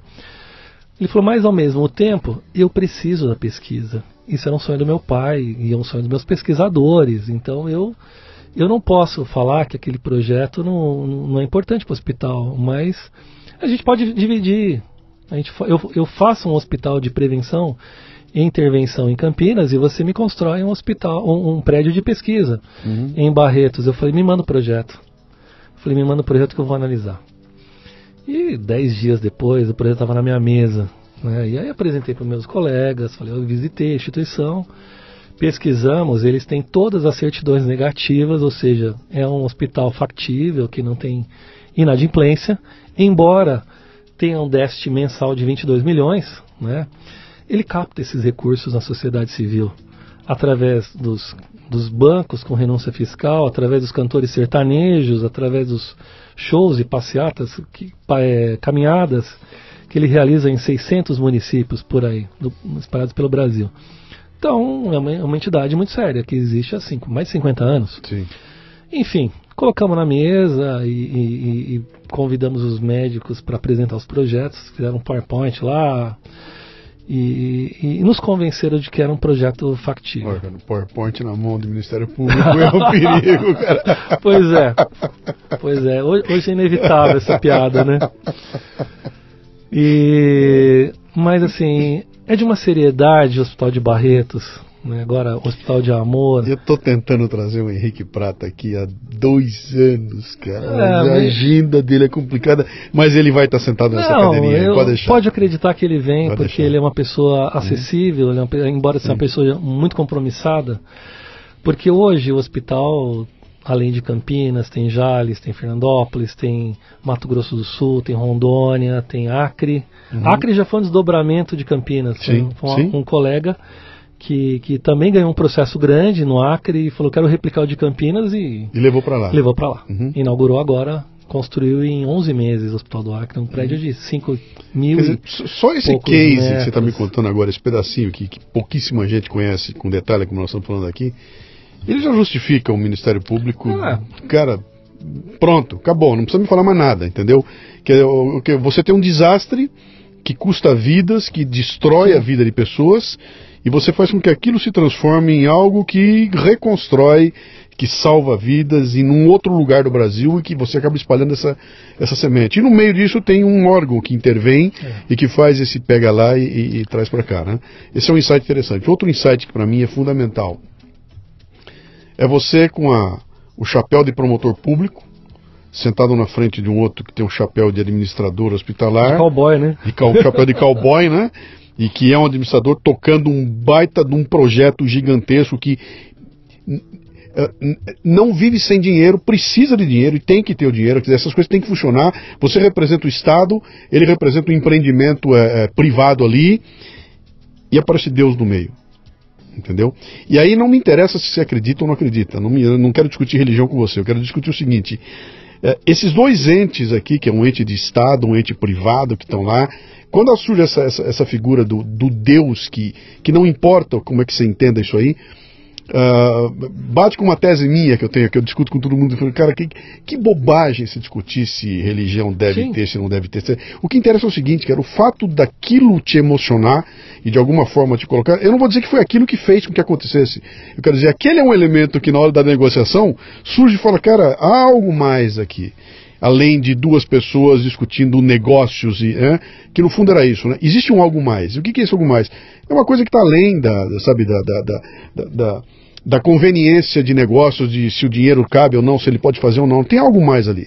Sabe? Tem, há um interesse de caminhar para alguma coisa boa, há um interesse de que juntos nós podemos fazer alguma coisa, que vamos criar uma confiança, sabe? Que eu, eu confio em você, você confia em mim. Isso para mim é o tal desse Deus aí, sabe? Há uma missão, né? não foi por acaso. E, e a gente costuma deixar isso de lado, né? Fera, senta para negociação, não sim. tira fora, hein, cara? Sim. Tira Deus da jogada, tira essa coisa toda e, e, e isso para mim é muito interessante e é recorrente nas conversas que eu tenho aqui, sabe? É recorrente. Sim. E não importa se a pessoa que está sentada na minha, na minha frente é um ateu praticante ou é um bandista, uhum. sempre no meio da conversa surge aquele algo mais que tem um impacto, cara. Na hora da decisão, da, da emoção, né? aquele, aquilo causa um impacto a ponto de você me contar aqui agora, né? E o mais engraçado é que o Henrique não lembra que ele falou isso para mim. É. E eu e hoje, quatro anos depois, eu falo para você que hoje eu tenho certeza absoluta que Deus tem uma missão para mim, para ele. Não tinha, tem. Sim. Porque através dele nós fizemos vários outros projetos. Uhum. Esse foi um dos projetos com os 200 milhões de reais. Sim. Nós colocamos 70 milhões nesse projeto. E nós inauguramos o Hospital de Campinas e nós inauguramos o hospital, o, o, o instituto de pesquisa dele. E hoje, agora no meio do ano, esse instituto, que foi inaugurado em março do ano passado, foi eleito por uma, um órgão inglês Uhum. o maior centro de pesquisa da América Latina. Olha que legal, cara. Sabe? E deixando para trás instituições de saúde, né? Uhum. Deixando para trás Oswaldo Cruz, Albert, o, o Albert Einstein, a USP, Unicamp, todo mundo, sabe? E, isso, claro que ele já existia uma linha de pesquisa lá no, no hospital. Você tem mestrado, doutorado, você tem pós-doc, tem um monte de coisa dentro, dentro do hospital. Mas a construção do hospital, do, do, do prédio, foi fundamental. Uhum. né? Em Campinas, por exemplo, nós tínhamos uma fila de mamografia de do- quase dois anos. Hoje não tem, existe fila para fazer mamografia ou Papa Nicolau em Campinas. Uhum. Sabe, você chega no hospital e fala, eu quero fazer exame hoje, se não tiver hoje, amanhã. Sabe, então transformou Campinas, por exemplo. Essa é a hora que você tem. que- Se você pudesse chegar e falar assim, pai, você não queria um engenheiro para fazer um prédio? Olha o que eu ajudei a fazer, não é isso? Então, mas, mas eu, eu acho que o maior mérito do Henrique não foi nem esse projeto que eu fiz com ele, foi me trazer um outro projeto. É?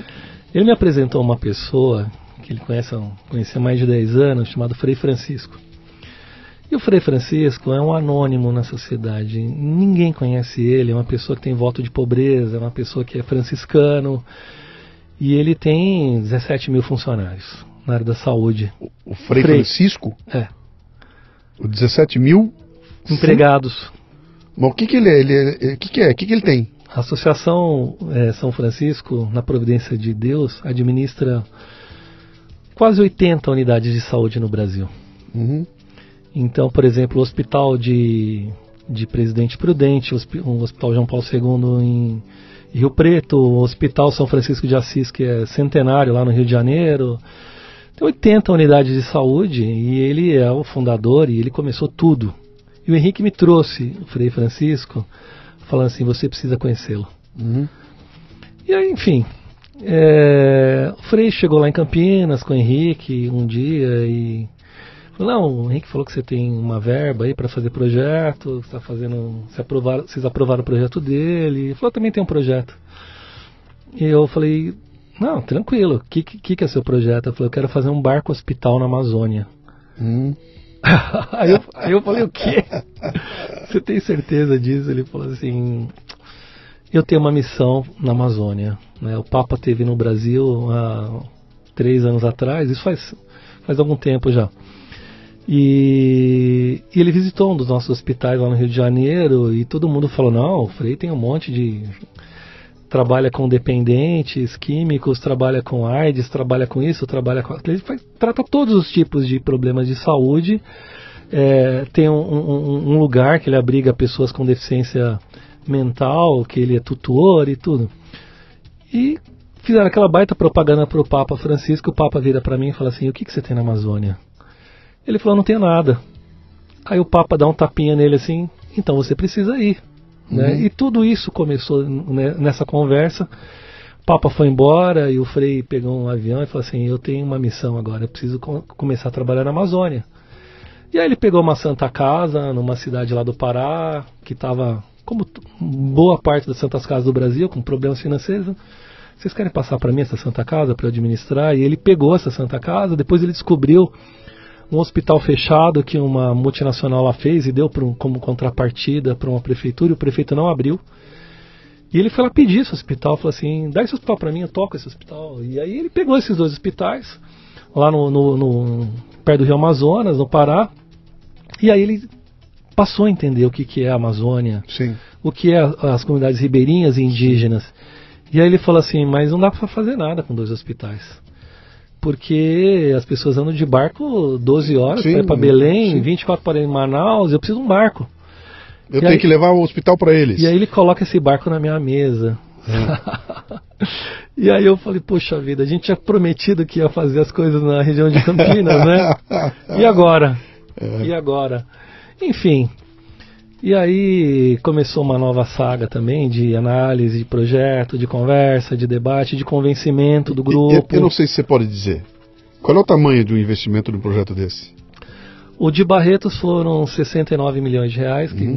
no, no- no prédio de Campinas com cinco unidades móveis. Essas Sim. cinco unidades móveis é uma carreta de educação, duas carretas com mamógrafo e sala de coleta de Papa Nicolau, uma carreta com uma ressonância magnética, que é a única do Brasil, Que coisa. e uma carreta com um tomógrafo, que também é o único do Brasil. Uhum. Então nós fizemos na região de Campinas uma- um prédio de eh, prevenção e intervenção e cinco unidades móveis. Em Barretos nós fizemos o prédio da pesquisa. Esse foi um investimento de 69 milhões Ok. com Henrique. Com o Frei, é o barco, os equipamentos e um ano e meio de custeio deu 23 milhões de reais. Cara, é muito pouco, bicho. É. Esse, enfim, esse barco está em construção no estaleiro lá de Fortaleza. Ele deve, deve ser inaugurado agora no primeiro semestre, lá em Belém. Né? E aí com promessa ter uma madrinha do barco, é Fafá de Belém. É? Né? É, ela já fez, participou de um, de um evento de, de é, é, foi start lá do, do- das comemorações lá na, na cidade do Frei, que é lá em Jaci, próximo de Mirassol, Rio Uhum. Preto, né? E agora esse ano nós visitamos o barco, eu e o Frei. né? Nós fomos no estaleiro lá em Fortaleza e ele se emocionou muito. Uhum. E eu sei que depois dos 30 e poucos anos de, de ordem franciscana, ele é padre, né? E, e também franciscano, eu acho que esse vai ser o projeto da vida dele. E eu Uhum. acho que do meu também. Que legal. Sabe, eu acho que também vai ser o projeto da minha vida, porque eu acho que nós nunca vamos fazer uma coisa tão grandiosa, porque nós vamos atender, nós mapeamos a região, Uhum. nós vamos atender mais de 700 mil pessoas. E são 700 mil pessoas. é, que, não, que não tem escolha. Não é 700 mil pessoas na periferia de São sim, Paulo Sim, sim. que, sim, por sim. pior que seja, tem al- alguma escolha. Eu, se eu não conseguir ali, eu vou aqui. Se eu não der, eu vou ali. Lá não há escolha. Não, não, esse pessoal não tem o que fazer. A metade dessas pessoas estão abaixo da linha da pobreza. Uhum. E estão margeadas no Rio Amazonas. Então, se a gente não tiver um barco, Uhum. e nesse barco que nós estamos construindo, nós vamos ter um centro cirúrgico dentro, nós vamos ter um, um- um consultório odontológico, nós vamos ter um mamógrafo dentro do barco, Sim. nós vamos ter esteira para fazer teste ergométrico, nós vamos ter um hospital flutuante. Sim. Palavras do, do, do secretário de saúde do, do, do Pará. O que vai ter nesse barco, nós não temos em 90% dos hospitais do Pará. Então esse barco vai ser um hospital de verdade. Uhum. né? Então, e hoje assim, o, o que a gente o mais gratificante são os médicos da Unicamp me procurarem e falar assim, eu quero participar desse barco. Sim. Os médicos lá do Hospital de Barretos, do, do, do hospital e da Universidade de Medicina de Barretos, falam assim, eu quero participar desse projeto. Um monte de gente, os médicos lá da, da, da, da- da Associação São Francisco, que são dos vários hospitais, eu quero participar desse projeto. Então, tem muita gente querendo participar desse projeto, porque é um projeto humanitário. Uhum. Não é um projeto de saúde, é um projeto de humanidade, porque Claro. nós vamos levar dignidade, não só saúde. Não, tá né? Nós Sim. vamos ter que distribuir alimentos, distribuir remédios, sabe? E para isso já tem até laboratórios farmacêuticos, assim, eu quero ajudar. Uhum. Eu acho que vai ser assim um momento de solidariedade ímpar no Brasil. Uhum. Né? E recentemente o, o, o Frei foi ao Vaticano, agora em, em outubro, levou uma réplica do Do barco. barco pro papo. Falou assim, eu vim prestar contas para você. Lembra que você falou que eu tinha que ir para Amazônia? Sim. Eu já tô lá com dois hospitais, agora eu vou com um barco. E o barco vai ter o seu nome. Que legal. O nome do barco é Papa Francisco. Que legal, cara. E, e convidou o, o, o- Papa Papa? para visitar o. E na inauguração, talvez Sim. não seja possível por questões burocráticas. Mas se ele, quando, se ele puder voltar no Brasil, Uhum. É, tem essa promessa de visitar, do- visitar o barco. Que coisa impressionante. É, então. E fiz mais coisas. Que, nossa, no- quando eu digo eu, eu falo o nome dos meus amigos também, porque eu não fiz nada sozinho, né? Sempre os colegas Claro. participaram e tudo.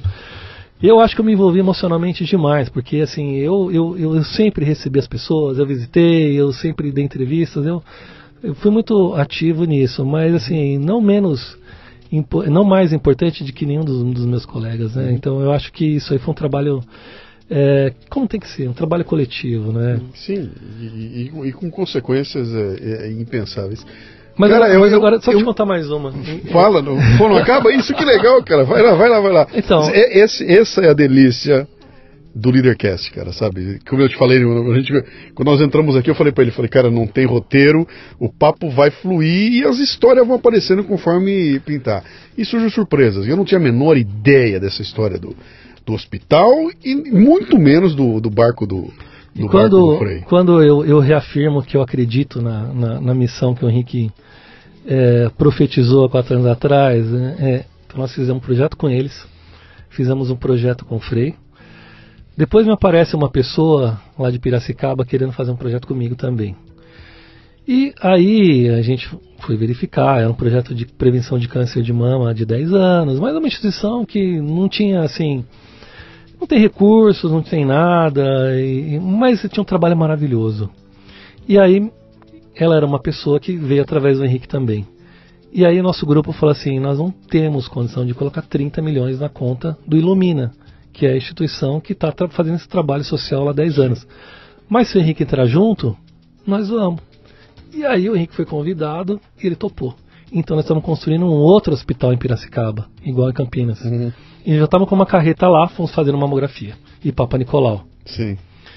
E através dessa pessoa de Piracicaba, me vem um médico da Unicamp e fala assim: Eu também quero fazer um projeto na Unicamp. Eu falei, "Qual- Manda o projeto. E nós aprovamos mais um projeto, que é a construção de um prédio de otorrinolaringologia, cabeça e pescoço na Unicamp.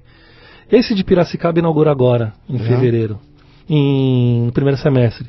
O de otorrino começa agora a construção, que vai ser um prédio maravilhoso também dentro da Unicamp. E de projetos grandes, tem um- um- uma instituição chamada Boldrini, que é uma institu- instituição de câncer infantil em Campinas. Esse é um projeto mais antigo, que nós começamos junto com o de Barretos. Inauguramos agora também um prédio de pesquisa de câncer infantil. Vai ser, eu acho que um dos, de pesquisa de câncer infantil, um dos mais importantes da América Latina. Já está funcionando. fantástico. Já está funcionando. Você está me dando uma tentação aqui de fazer uma sacanagem agora aqui, que é o seguinte. Você que é empresário e está nos ouvindo aqui, por favor, faça cagadas, entendeu? Sacaneie teus funcionários, não pague as contas, quebre, sacaneie o meio ambiente, cara, suje bastante para o Ministério Público te pegar. Não, então nós, nós não desejamos isso para ninguém. Mas eu posso aqui, tá? Então, para ele te pegar, porque quando eles te pegarem, a gente já está sabendo agora Mas você sabe, é, qual é a eu- direção eu- desse dinheiro, cara. É, eu, eu- eu falo que, na verdade, a gente fez isso com para que o sacrifício dessas pessoas não fosse em vão, Uhum. né? Porque hoje a gente tem 60 mulheres viúvas é, que, que que deram suas vidas por esse trabalho e agora a gente está fazendo. Eu digo, por- sempre convido o pessoal do sindicato e da Associação das Vítimas para as inaugurações. Eu sempre falo para eles, isso aqui é uma prestação de contas para vocês Uhum. porque seus maridos morreram, mas o dinheiro de- dessa morte, desse, dessa tragédia, está servindo para salvar vidas. Uhum. né? Então, em Campinas, por exemplo, em um ano eles diagnosticaram 80 mulheres com câncer de mama. Sabe, são 80 mulheres que não vão morrer, porque Sim. diagnóstico precoce tem cura. Sim. Sabe, então... Isso não se põe valor nisso, não dá É. pra botar valor. Isso não tem Então, botar valor. assim, Mas o que eu acho legal é o seguinte, é, é como esse arco ele se fecha, né? Quer dizer, é, a- aquela tua origem lá tem um impacto gigantesco nessas decisões e a forma como as coisas estão acontecendo agora, né? Não foi à toa que você veio de lá. De onde veio, sabe? Que, de- de- aquele teu comecinho lá, cara, que tô na periferia, que é tudo É. difícil, é tudo complicado. Cara, você viveu esse povo que você está ajudando. não, com certeza. Esse- você conhece quem são, você sabe, você, você tinha amigos que estavam nessa situação. E agora a hora que você tem a chance de devolver isso para lá, cara, isso é um trabalho que tem uma, isso é uma di- dignidade é, é ímpar, bicho. Meus parabéns, cara. Olha, Obrigado. você fez nesse programa aqui pelo Ministério Público, e, e tem gente que vai ouvir isso aqui de montão, e olha o que eu vou falar aqui agora. O que nós fizemos aqui, e principalmente você contando essa história, pelo Ministério Público, não há PowerPoint aí fora que faça, cara, entendeu? Não, não há, não há, porque é, é um outro tipo de, de disposição, é um tipo de informação que não está por aí, e eu acho que nem é desejo de vocês sair por aí propagandeando que seja assim, não é o caso de vocês. Isso só acontece porque a gente tem esse papo franco aqui, né? Mas isso dá uma dimensão que isso mudou. A minha aqui, nesse momento, mudou completamente qualquer visão que eu tinha do que era a função do Ministério Público e, e quais as consequências do trabalho, entendeu? Eu, eu via a uhum. pontinha, não tinha a menor ideia de que as coisas podiam funcionar dessa forma e, e a consequência para a sociedade, cara. Meu, sei lá o que dizer aqui, cara. Parabéns, parabéns mesmo, parabéns. Obrigado. É, eu, eu, Quem quiser quem quiser saber mais, entrar em contato, procurar vocês, etc e tal, qual é o caminho? Que, que, que blog, que site, que livro, onde é que ela precisa? Tá, hoje, então, no, hoje tem o Facebook no Ministério Público do Trabalho, mas o site é mpt.mp.br. Uhum. Né? Então é Ministério Público do Trabalho.mp de Ministério Público.br. Uhum.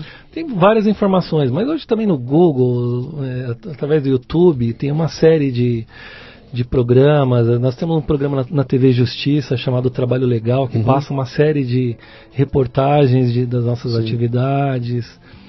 Como eu disse, né, nós, temos, nós somos uma espalhado na federação. Então isso que eu fiz em Campinas, um colega acabou de fazer no Acre. Uhum. Agora imagine, por exemplo, o estado do Acre, que me parece que não tinha nenhum mamógrafo no estado inteiro. É, há quem diga que não existe. Nós colocamos três mamógrafos lá. Imaginem, é? três Sim. mamógrafos no estado que não tinha nenhum, não tinha nenhum. na rede pública. Sim. Né? E hoje, é, eu falo para você, né, é, nós estamos vivendo uma epidemia de câncer. Então eu acho que isso me tocou muito. Hoje nós temos 600 mil novos casos de câncer por ano no Brasil. Uhum. É muita gente.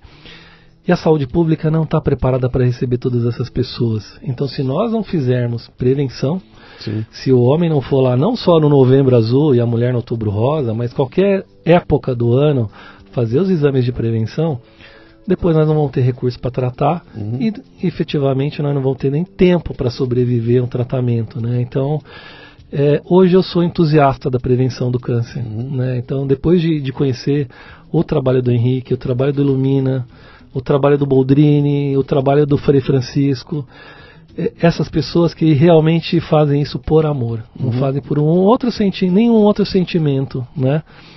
É de amor ao próximo e, e fazem com muita é, é, é, galhardia, com muita qualidade, né? E salvam. Hoje, se você ficar na, na, na, porta de Barretos, você vai ouvir milagres o tempo inteiro. Sim, sim. Hoje, Barretos está é, fornecendo imunoterapia para os pacientes que nenhum hospital do SUS do Brasil até então fornecia. Começou a fornecer agora. E é um tratamento revolucionário, mas é muito caro. Uhum. Hoje é acessível para alguns planos de saúde por pessoas muito ricas. Então você imagina, você fala assim, ah, puta, minha filha está tratando em Barretos com imunoterapia. Você fala, poxa, mas isso é uma coisa que deveria estar acesso, acessível a todos os brasileiros, né? É um direito nosso. Um direito constitucional, direito Mas é, já, já, existe um polo onde isso está acontecendo e que mostra que é possível acontecer, né? Exatamente. né? E, e, e eu diria para você o seguinte: qual é o milagre lá? O milagre dali. Se, primeiro tem essa questão da. Tem um sujeito que é um abnegado, que, é aquilo. Se você for investigar, tem um nome lá no final da fila, tem um nomezinho ali, né? E que tem uma visão de gestão da, da, da saúde que é um negócio de. Fantástico. Que, Fantástico. Que, e como eu torci para ele pegar o Ministério da Saúde. Como eu torci, cara, para pegar é, o Ministério. Mas ele vai tudo a seu tempo. Tudo então, a seu tempo. E, e o, o que me chama a atenção em Barretos que a maior parte das coisas de excelência que tem lá são ou criados por eles ou replicados réplica de outros países. Hum. Por exemplo, quem teve a ideia de fazer um projeto de prevenção de câncer em carretas?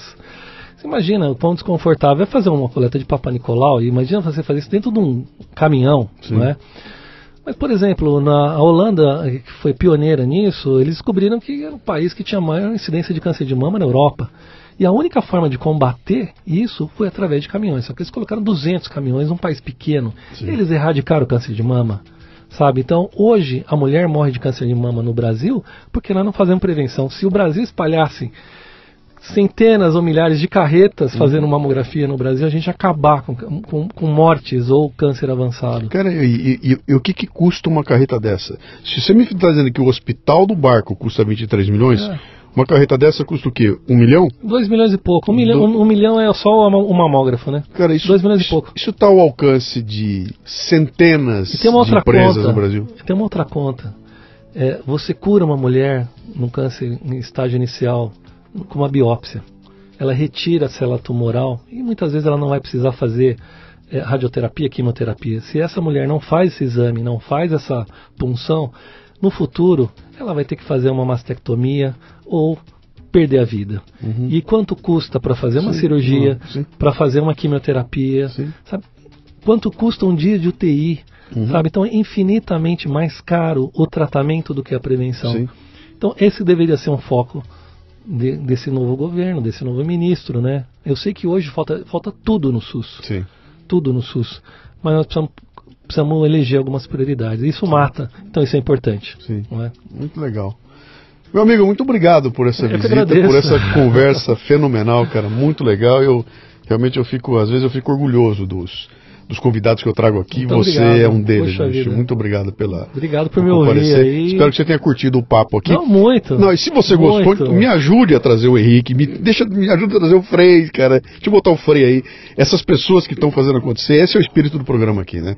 É um programa que nasceu para falar de empreendedorismo e liderança, mas eu quero conversar com gente que faz acontecer. Então, não me interessa se é pobre, rico, não, não, não tô nem aí. Eu quero saber assim, você está agitando, está fazendo acontecer e está impactando a vida das pessoas, vem conversar comigo, Não, me pode ajuda a trazer comigo. Claro, pode. Eles são aquela, aquele jargão, a gente que faz. Sim. O Henrique Prata, o Frei Francisco, Ótimo. doutora Silvia lá do, do Boldrini, a Adriana do Ilumina.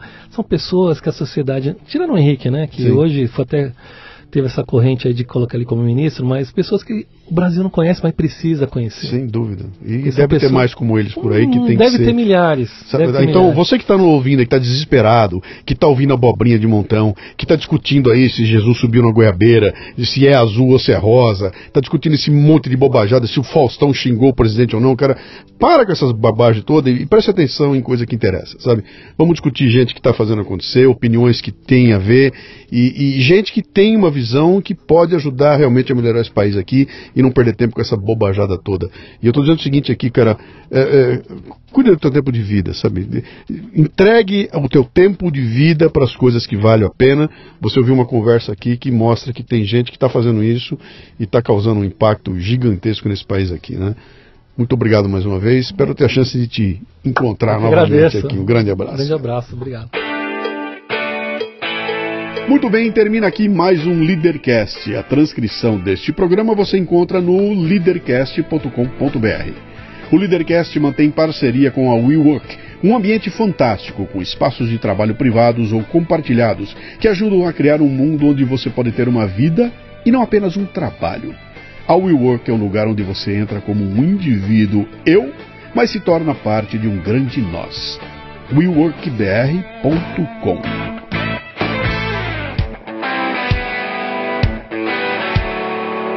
Você ouviu o Leadercast com Luciano Pires. Mais uma isca intelectual do Café Brasil. Acompanhe os programas pelo portal cafebrasil.com.br.